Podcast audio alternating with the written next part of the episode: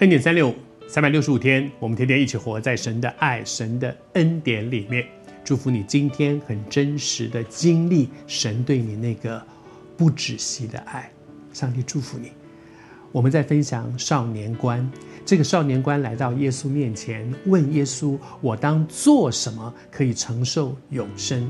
而耶稣对他的回答，对他说：“你变卖一切所有的，然后你要来跟随我，跟从主。”我还是说，关键不在你要变卖一切所有，那只是让你放下现在你紧紧抓住的。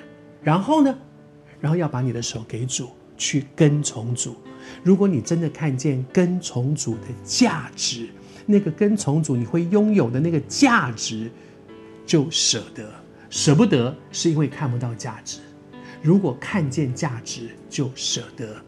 而接下来呢，这个少年官必须做一个抉择，这个抉择就是：那，那我现在要要抓住，继续抓住这些我过去觉得我很重要的他的财富，他拥有很多，还是我真的看见跟从耶稣是有价值的？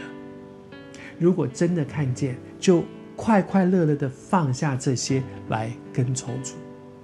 很多的时候，我们舍不下，是因为看不见价值。看不见跟从主的价值，这个少年官后面就忧忧愁愁的走了。每次我读到这里啊，都很很不舍。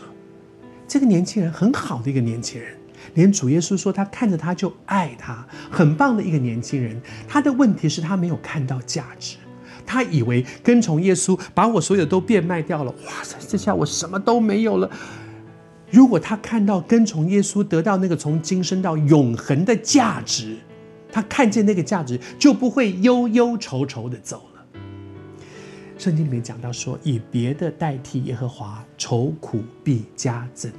以别的，以别的什么东西呢？每个人生命里面都有一些你很在乎的东西。这段经文它原来在经文的翻译上是说，以别神。以别的神代替耶和华，愁苦必加增。但是那个神是点点点，其实他的意思是说，有很多东西不是说我去拜另外一个偶像，不只是这样。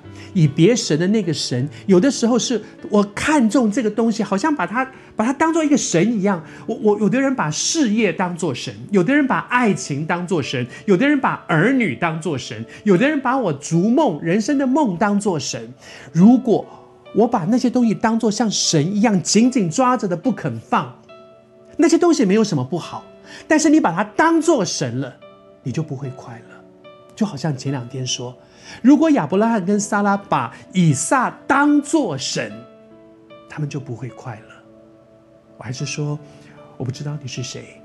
这几天主一直在提醒你，有一些东西你紧紧抓住，原本是很美、很棒。